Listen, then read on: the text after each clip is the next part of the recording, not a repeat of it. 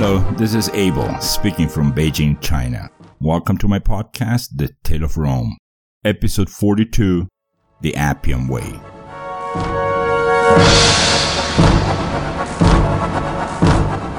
No other road, path, or route of communication has changed the history of the Western world as much as the Appian Way, today also known as the Old Appian Way.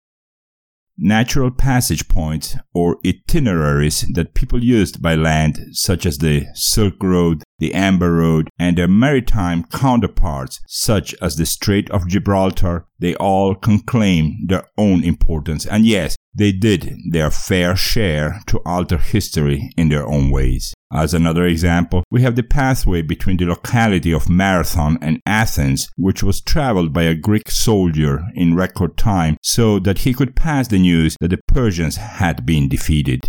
Of course, the mere concept of this distance proved of so much importance in our Western world that today we have an Olympic sport bearing the name and the distance of that very pathway. Marathon. But all these are not proper routes, properly designed, planned, traced out, and set up.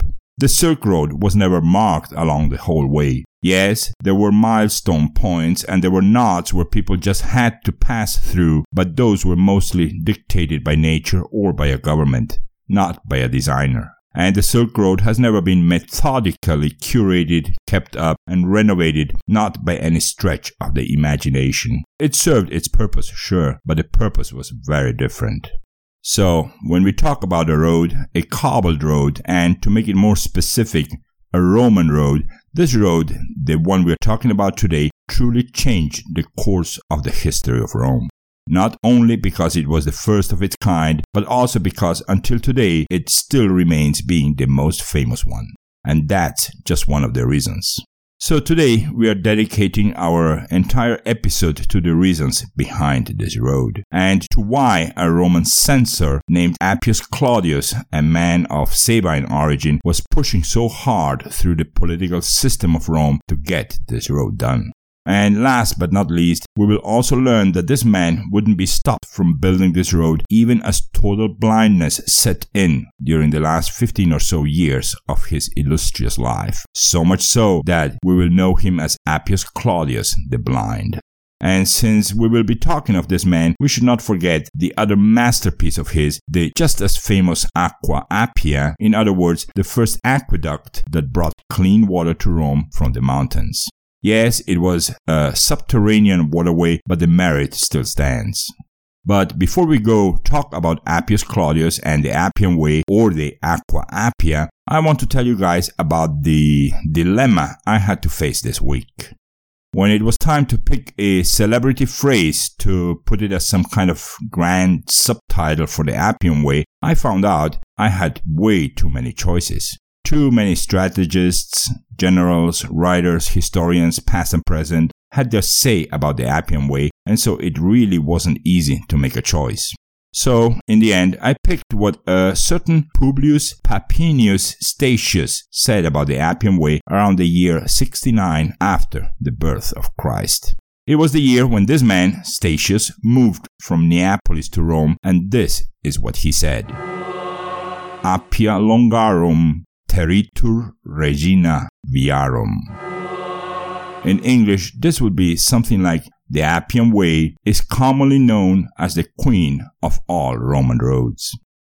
Publius Papinius Statius was a Roman poet. Not all too famous, but not a nobody either. He was also a teacher, teaching Latin and other subjects in schools first in Neapolis and later on in Rome as well. His forefathers were patricians and they originally lived in Rome, but due to generations of not exactly savvy economical decisions and perhaps also due to some criminal misdemeanor, the family went from belonging to the equestrian rank to being part of the lowest classes of Rome. Just like his father, Publius Statius taught grammar and Latin in schools for kids aged 7 to 12. In those times, school teachers had to rent their own private spaces for that, and more often than not, they would try to seek out a good location somewhere close to public spaces or places like amphitheaters and hippodromes. While Statius lived in Neapolis, his so-called school was right under and between two columns of one such amphitheater cramped between the columns and the building. And right next to his school, there was a low-class brothel, also fighting for clients and survival in the competitive world of the middle class of those times. This brothel, the Romans used to call it a lupanar, was often visited by the drags of society, men who had no life and no creativity to better their lives either. And more than once, it happened that clients would get the wrong door and walk into the school before they realized that there were no girls there but young students instead. So, a lupanar is how Romans called their, well, today we call this red light districts. Alright, our sources say that as a teacher, Statius was well known for two things. One, he was prone to give corporal punishment to his students. And two, some historians speculate that around the time of Emperor Domitian, Statius might have become a Christian. Personally, I would believe that if this was true, Statius might have been forced to live some kind of double life where he would hide his Christian life from other people, especially since at that time this could be a very dangerous thing. We also know that Statius was often invited by other personalities to join in at dinner parties, cultural events, and literary readings. OMG, I would have loved to be there too. Anyways, we also know that during the last years of his life, Statius traveled a lot between Rome and Neapolis. This must have been the main reason why he appreciated the Appian Way, I believe. Alright, now we can go ahead and go to our Latin word of the week for this week. During our last episode, we had the word calends, and I believe this could turn out extremely interesting, so let's start right here. The calends were, simply put, the first day of every month. That's where the word calendar comes from, after all. Alright, so far so good. Now let's make it a little bit more complicated because we do know that the Romans, up to a certain point, used a lunar calendar rather than a solar calendar. What's more, Romans did not number their days from 1 to 31 like we do. Instead, every month had three key days. The calends, the first of every month.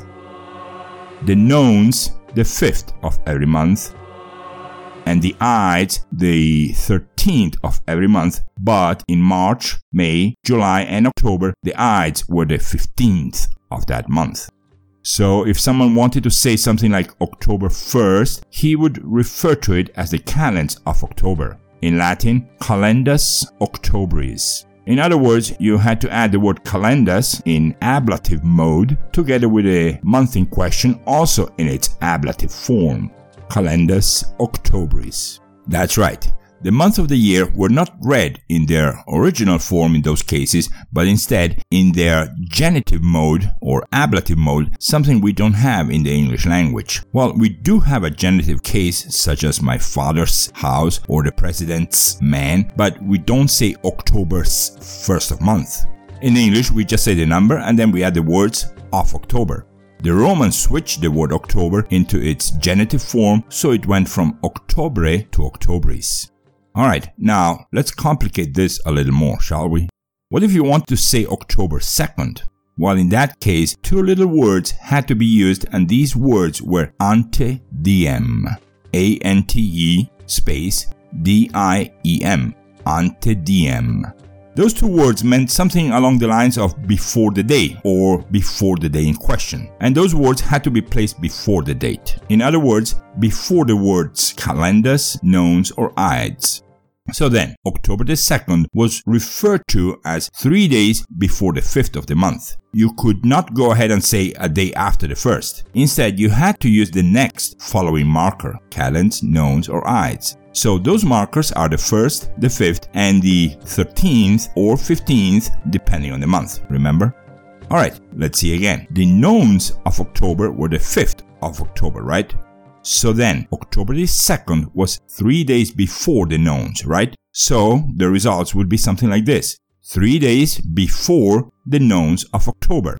Let's see if we can make this a little, just a little easier to understand. Three days before, in Latin, would be ante diem tertium. That's because those two words, ante diem, simply mean days before. Tertium means third. So the whole thing in Latin would come out like this. ante diem tertium nonas octubres. Let's try a small exercise, shall we? How would we go about saying July the 4th, Independence Day in the United States? Well, it would be something like days before first of the nones of July. The nones being the 5th and our date being the 4th is easy. 5 minus 1, 4. July 4th. So in Latin, we would say something like this. Ante diem primus nonas quintilis. Let's quickly remember that the Julian calendar was still far from being created. That's going to happen in the first century BCE, and it will go into effect around the year 43 BC. So Quintilis was the name for July because technically speaking, the year started in March, not in January. Alright, let's repeat. Ante diem primus nonas quintilis. Word by word, this means before days, first nones of July. Let's quickly try one more exercise. Columbus Day is usually October the 12th, right? Not always in the States, but yes, in Latin American countries. How would we say this in Latin? In reality, quite easy. What's the next following marker right after the 12th? Well, the answer is the Ides, which is the 15th. And how many days before that marker is our day in question? Well, three days. The Ides 15 minus 12, our date, equals 3. So then we just need to say something like this. Before days, third Ides of October. Now in Latin, ante diem tertium idus octubres. It keeps getting easier, right? Next example, I promised last one, Christmas. Yeah, I know, I know. There was no Christmas at that time, but hey, it's just for the sake of practice. What's the next following marker right after the 25th? Well, the answer is it's the calends of the next month, which is the 1st of January. And how many days before that marker is our day in question? Well, 7 days. Really? 7 days? From Christmas to the calends? Let's count 26, 27, 28, 29, 30, 31, and 1st. Yep, that's 7. Just imagine doing 32 minus 25. 7. Therefore, we just need to say something like this. Before days, 7th calends of January. Now in Latin, ante diem septimus calendas Januarias. Alright, as you can see, it's almost like a little science to itself, but it's not rocket science. Now, before we go crazy with calends, nones, and ides, let's flee and see what's our Latin word of the week for this week.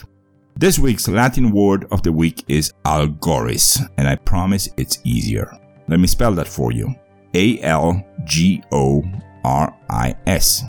And as a hint, this is an adjective in the Latin language, not a noun. So, algoris for everybody this time, and as always, this is the part of the episode where I would like to invite everyone to visit the webpage of this podcast at thetaleofrome.com. Let me get that web address one more time, thetaleofrome.com. Alright, let's go back to Rome and back to our tale, the tale of Rome, and to our road, the Appian Way. We know that the Roman army depended on the availability of camps set up on strategic places along their roads. These camps would allow them to prepare themselves both physically and mentally for the fight, and it would allow them to rest after the battle. And we know that in the vast majority of the cases, there was no Roman camp readily available for the army to rest, gather energy, and continue doing whatever they were doing. So the Romans had to build those camps and they usually did it along roads or other access points that were easy to reach and easy to defend. Lastly, we also know that many, many of today's towns and cities actually started as a simple Roman camp along some road. These military outposts would be used over and over again, and slowly but steadily, civilians would follow, settle in, and give birth to a colony. On the other hand, we also need to keep in mind that by then, Romans had already mastered one very important aspect of the logistics of war. I'm talking about the art, yep, it's a true form of art, of keeping a supply line from a colony or a military camp to the battlefield or to wherever the army was at any given moment. Marching, crossing a swamp or a desert, building a siege wall, the supply line was always primordial to the survival of the army. No supply line, no army. But oddly enough, this was not the case before the times of Censor Appius Claudius, and let's see exactly what I mean. How many times did Romans have to march from Rome to Capua during the, let's say, last 10 years? Yep, I didn't count, but for sure many, many times.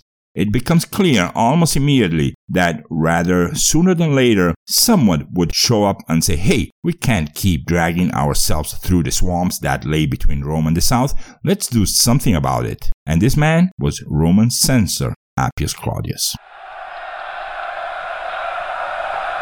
And yes, this was not a matter of if the road was going to be built someday, it was a matter of when.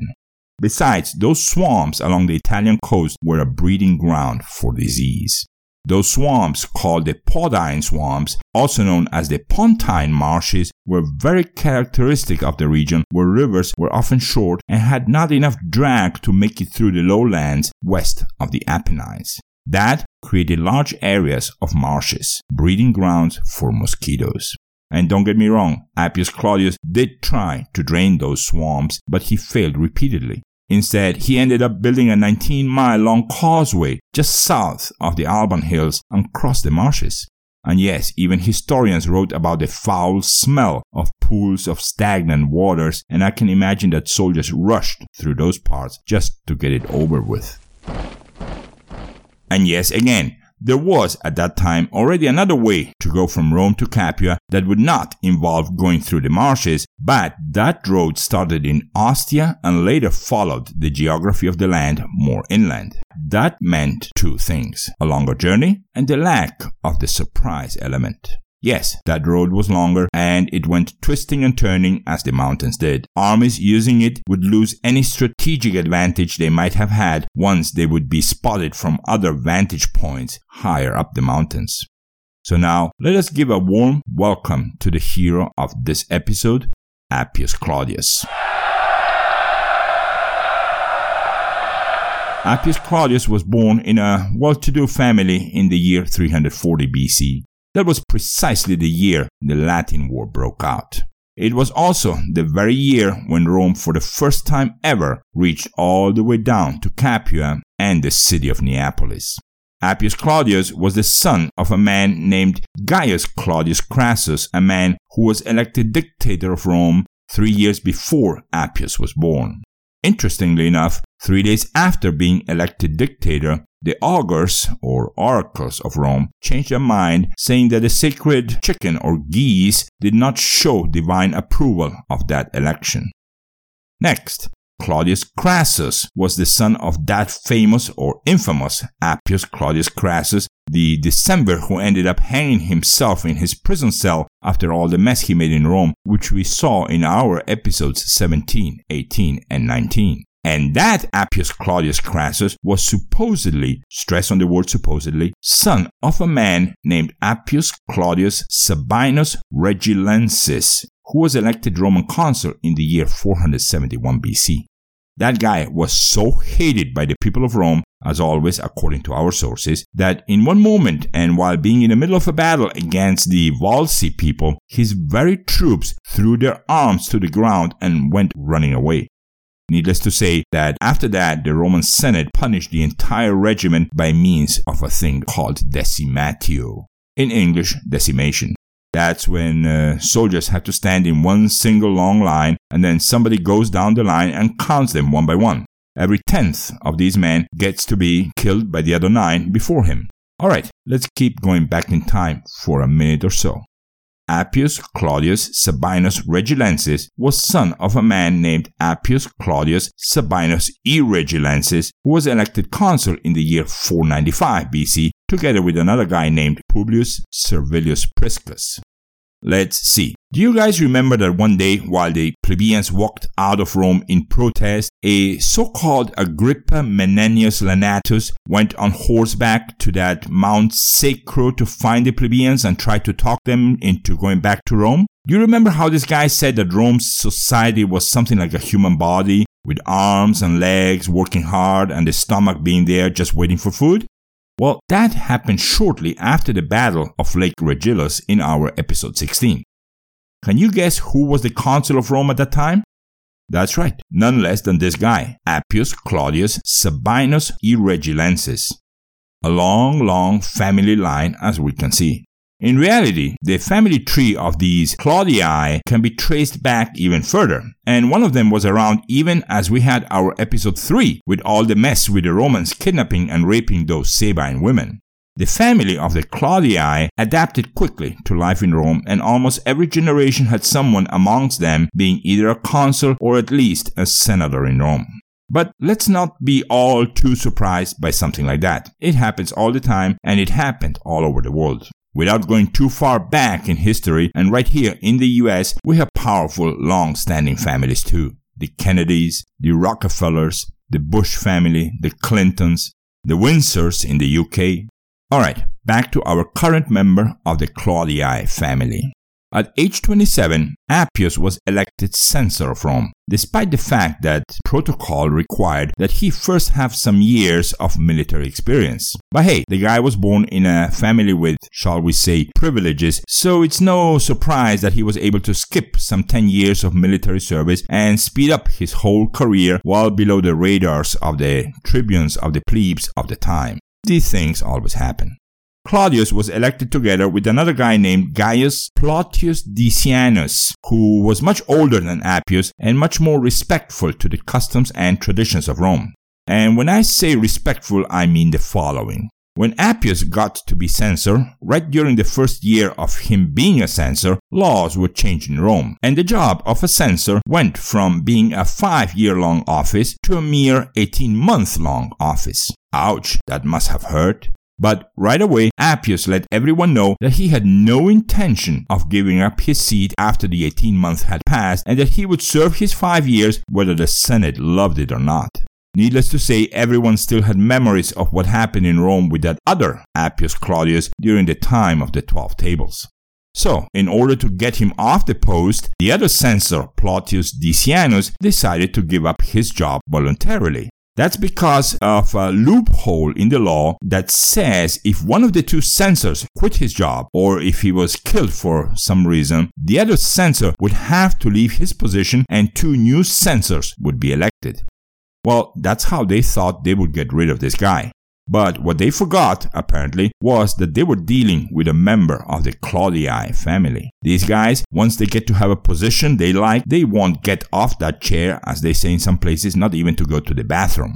Anyways, what we do have to admit though is that this Appius Claudius was a lot more savvy, a lot smarter than his ancestors, and he used his time as a censor to promote laws that heavily favored the poor all over Rome. Well, that's one way to get votes. And so, soon, the Senate had no way of getting rid of this Appius, and sources say that he even placed some sons of freedmen in high places all over the city. And of course, while that made some senators hate him even more, nobody could argue that Appius was also really good at setting up more and more colonies in the south of Italy, right around Capua and all over Campania. In our family saga, the sons of Spurion, the son of Spurius the archer, saw their lives improve thanks to the measures Appius took. Spurion, already old, saw the arrival of the Appian Way as a blessing, a true miracle for his sons and all his descendants. And yes, in many ways, the arrival of the Appian Way was indeed a miracle. His sons, Spurius, Publius, and above all the youngest one, Marcus Silicus, were given jobs when construction began around the area where they lived. In fact, Spurius the younger and Publius were employed as personal helping hands in the camp that Appius Claudius set up for himself as the road was approaching Capua. As for Marcus Silicus, he demonstrated having skills carving stones, and soon he saw himself working on stones which he molded with his own hands into beautiful statues that would later be placed along the roads and right above family tombs. Marcus Silicus was able to learn to read and write, and his inscriptions on tombs were of high quality. Soon he would be able to open his own shop a sculpture shop. And yes, yet again, Romans have adapted a new custom. They were now placing elaborated tombstones decorated with various motifs on and around their family mausoleums. The new way, as the Appian Way was called back in those times, had its first three miles packed with those family tombs. Alright, I want to add here that the last part that stretched out to Capua after the marshes was built with extreme speed. Built to connect Rome with Capua, this piece of the road was finished in one single year, and Appius wasn't bothering asking details. He wanted the road done, and that's what he was doing. Asking the Senate how to deal with this or that part of the road would just make things slower, and Claudius knew all too well how the senators in Rome loved to talk. And the same happened to the other piece of his, the Appian Aqueduct. The mostly underground waterway covered some 11 miles from the hills east of Rome all the way to the Forum Boarium, the cattle market. The waterway entered Rome through the Trigemine Gate, and when a senator did ask why was the whole thing done underground, Appius simply replied so that the Samnites would have hard time finding it and poisoning it. But let's be honest here, it was a masterpiece. In all those 10 plus miles, the level of the water sank only 10 meters, allowing for the water to never cease flowing and never overflow. Engineering at its best. Alright, since the waterway only fed the lower parts of the city, it just didn't have enough power to be lifted to any of the hills except a small part of the Aventine. The people living in the low parts of Rome felt kind of happy about it. Appius was doing stuff for them, the poor people of Rome. Future aqueducts, of course, would bring more water, way more water, and they would be able to bring that water to all parts of Rome. Oh, and by the way, the stream of water was discovered by the very same Gaius Plautius who worked with Appius. Plautius enjoyed the outdoors and he was an avid hunter among other things. And so, after having discovered the water for the Appian aqueduct, this guy Gaius Plautius got one more title added to his name, Venox. Yep, from now on, he was known as Gaius Plautius Venox, which in Latin simply meant hunter. So, some 73,000 cubic meters of water was streaming into Rome now on a daily basis. Clean and fresh water. To put this into perspective, today, if you take a shower, you spend anywhere between 10 and 50 liters of water. Let's say 100 liters if you really take your time. Now, one cubic meter is a thousand liters of water. Rome was having 73,000 of those a day. Oh, and one more thing. Appius Claudius also didn't bother asking for permission from the Senate to build that waterway. And right after he was done with the water, he got back to the other mission of his. He ran back to Capua, go oversee how that was doing. And here we have reached a point that hasn't happened yet in our podcast. That's right, something I really did not expect when I wrote this in our Spanish version of the podcast. The topic of the Appian Way went long, long over long. I thought I could fit the whole thing in one episode, but by now we are 5,000 words down the road and look, we are still missing the following topics. 1. The growth of the Appian Way, because we all know it didn't end in Capua, right? 2 the differences between this highway and other future Roman ways, and how exactly were they built. 3. The laws pertinent to the Appian Way. For example, while walkers had to give road to the army, the army had to give road to a consul and his entourage. And a consul actually had to give way to a pregnant woman if it was obvious she was a Roman and if she was riding on either a horse or a donkey with her husband aside. Well, laws like these galore. 4. Distances and other important details of the Appian Way from an architect's point of view. 5. I also intended to make a list of all the important roads that would later unite Rome and the world of Rome. See what I mean? And I didn't even mention Appius Claudius after he got blind. And I also did not make time to talk about the sons of Falvius in Tusculum and how Tusculum began losing importance as the way kept on making its way to the south and how some of the descendants of Marcia decide to forget Rome and return to Carthage. And I also didn't make time to talk about the main family in Rome and how they got united again under one big roof and under the rule of their new paterfamilias, a man named Lucius Eugenius, who received his name for his wisdom and fairness. The family's home now was one of the biggest houses between the Aventine and the Forum Boarium.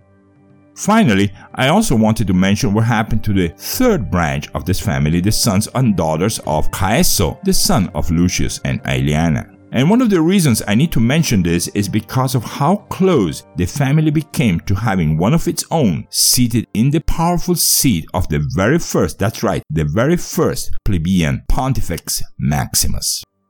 Personally, the more I deal with this family saga of ours, the more I think of primordial questions lingering in the air. Were they happy? Did they believe themselves living in modern times? What kind of jobs did they have and how did they make it to the end of the month in an economy that wasn't as reliable as we would like to think of today? As you can see, it just wasn't going to fit in one single episode. The Appian Way ended up being the big topic, the elephant in the room, but there is a myriad of things you have to consider too if you're going to get a good picture of the tale, the tale of Rome. And so I have to announce that our next episode is called Episode 43 The Appian Way Part 2, a first in our podcast.